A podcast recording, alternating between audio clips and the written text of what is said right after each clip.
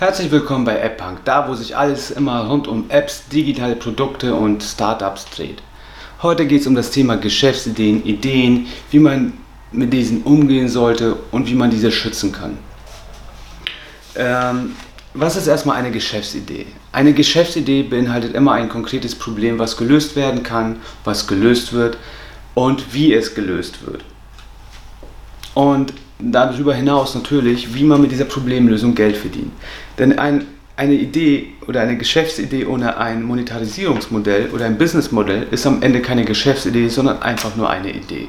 Ein Hobby oder eine Liebhaberei. Aber es muss einem klar sein, wie man am Ende damit Geld verdient.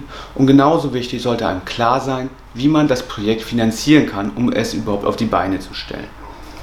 Digitale Produkte und Projekte wie Apps kosten häufig zwischen 20 bis mehrere hunderttausend Euro in der Umsetzung. Das heißt, hier sollte man sich sehr konkret Gedanken gemacht haben, wie man diese Idee umsetzen kann, bevor man zum Beispiel mit Agenturen oder anderen Business Angels spricht, weil ansonsten wird man auch schwer äh, als seriös wahrgenommen, wenn man sich einfach diese Gedanken vorher nicht gemacht hat. Und eins sollte einem immer klar sein, eine Idee oder eine Geschäftsidee ist an sich nicht viel wert.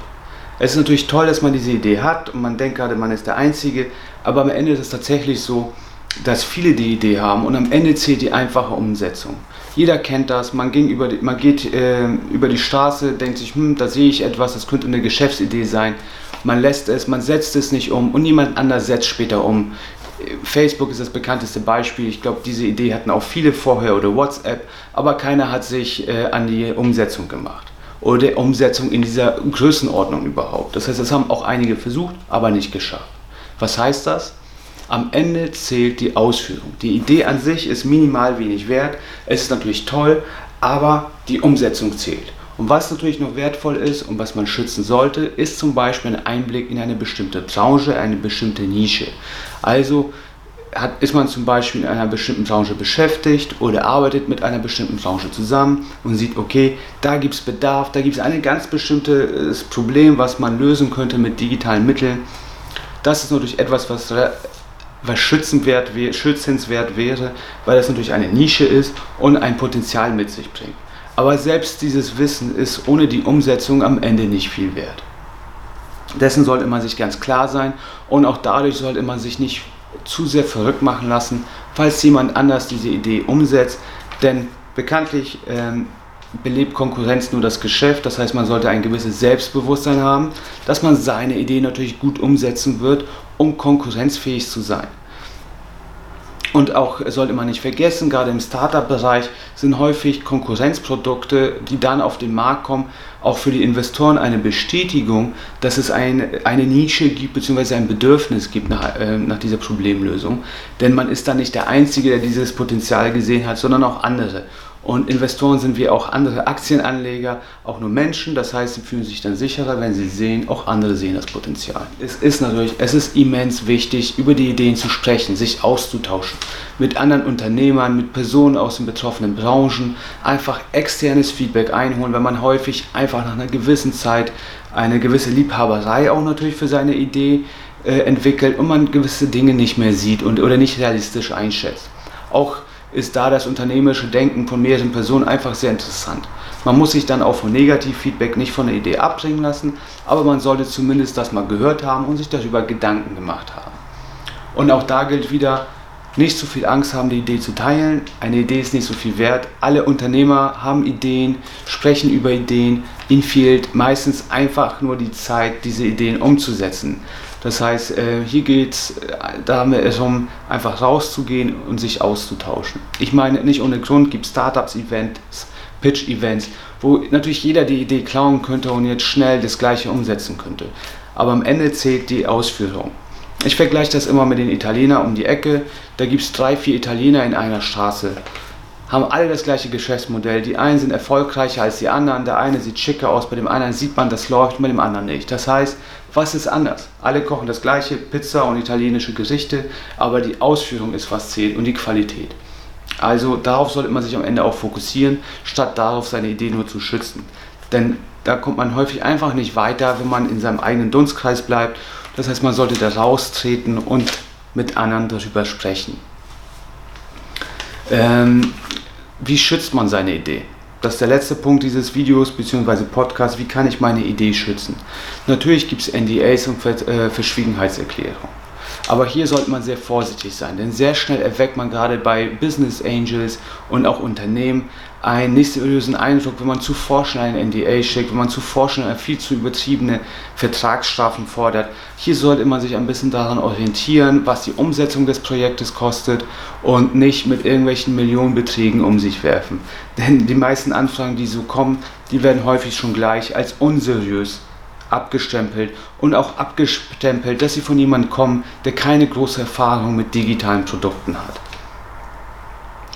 Ähm, ansonsten auch gerade bei Business Angels, wenn man sich da Feedback einholt, sollte man sehr zurückhaltend mit NDAs sein, denn man möchte den Rat dieses Business Angels und man sollte nicht dafür von ihm noch irgendeine Unterschrift verlangen. Man kann froh sein, dass diese Person ihre wertvolle Zeit investiert, denn die Menschen sind in der Regel extrem beschäftigt und Zeit ist das knappeste Gut, was die haben, nicht immer das Geld. Also wirklich sich gut überlegen, was will man machen, was für eine Idee hat man, wie, was für ein Problem will man lösen, wie löst man das, wie will man damit am Ende Geld verdienen und wie will man das Projekt finanzieren, bevor man die Person und bevor man die Agenturen anspricht.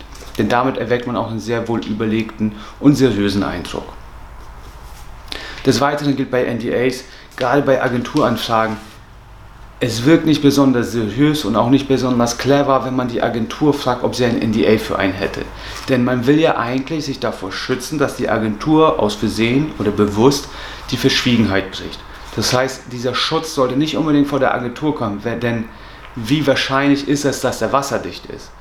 Ich meine, keine Agentur macht das mit Absicht, keine Agentur klaut Ideen, denn sonst ist das Unternehmen schneller weg vom Fenster, als man denkt.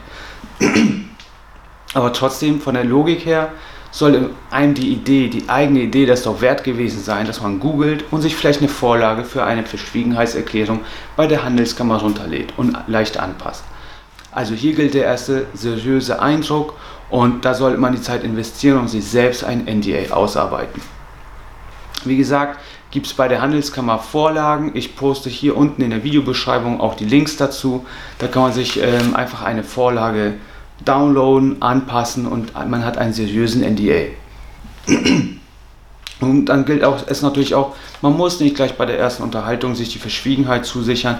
Man kann ja auch erstmal, wenn man zum Beispiel mit mehreren Agenturen äh, spricht, um diese zu evaluieren, kann man erstmal leicht unkonkret bleiben, etwas abstrahieren und sagen, okay, es geht um eine App, die hat Location-Based äh, Aspekte, Location-Based Services, da wird der User geortet und dann wird mit diesen Daten das und das gemacht, dann werden Chatnachrichten verschickt. Also man kann natürlich grundsätzlich einfach Grundzüge von Funktionalitäten beschreiben, ohne gleich die Nische und das konkrete Problem preiszugeben, was man lösen möchte, was im Prinzip der Kern der Geschäftsidee ist. Und wenn man sich dann für eine Agentur festlegt, kann man immer noch einen seriösen NDA vorlegen und keine Agentur, kein Unternehmen, kein Freelancer scheut sich am Ende, den zu unterscheiden. Aber man sollte, wie gesagt, nicht gleich mit dem NDA durch die Tür und sagen, hier, ich habe eine Idee und die ist super toll und hier ist der NDA und das ist das Millionending. Und was kommt raus? Am Ende ist das irgendein Social Network, das 20.000ste. Ähm, so viel zum Thema Geschäftsideen und Ideen. Also ich fasse nochmal zusammen. Eine Geschäftsidee hat wirklich ein konkretes Konzept, was ein Problem man löst, wie man es löst, wie man damit am Ende Geld verdienen möchte und am Ende, wie man auch das Projekt finanzieren wird. Man sollte keine Zeit verschwenden, auch gerade wenn man Agenturen, Business Angels oder Investoren anfragt, wenn man am Ende überhaupt nicht weiß, wie man dieses Finanz äh, Projekt überhaupt finanzieren könnte. Digitale Projekte, digitale Produkte kosten häufig im mittleren fünf- äh, bis sechsstelligen Bereich. Also einfach hier ein bisschen Gedanken machen und ein konkretes Konzept aufsetzen, bevor man nach außen tritt. Dann wird man auch als seriös wahrgenommen. Wenn ihr ein NDA braucht, klickt unten in die Links rein, in die äh, Podcast- bzw. Videobeschreibung. Dort hinterlege ich zwei Links zu Vorlagen für NDAs äh, bzw. Verschwiegenheitserklärungen. Ich hoffe, das Video hat euch weitergeholfen. Wenn ja, freue ich mich riesig über einen Daumen hoch. Abonniert jetzt diesen Channel bzw. Podcast und wir hören und sehen uns das nächste Mal bei AppPunk. Ciao, ciao.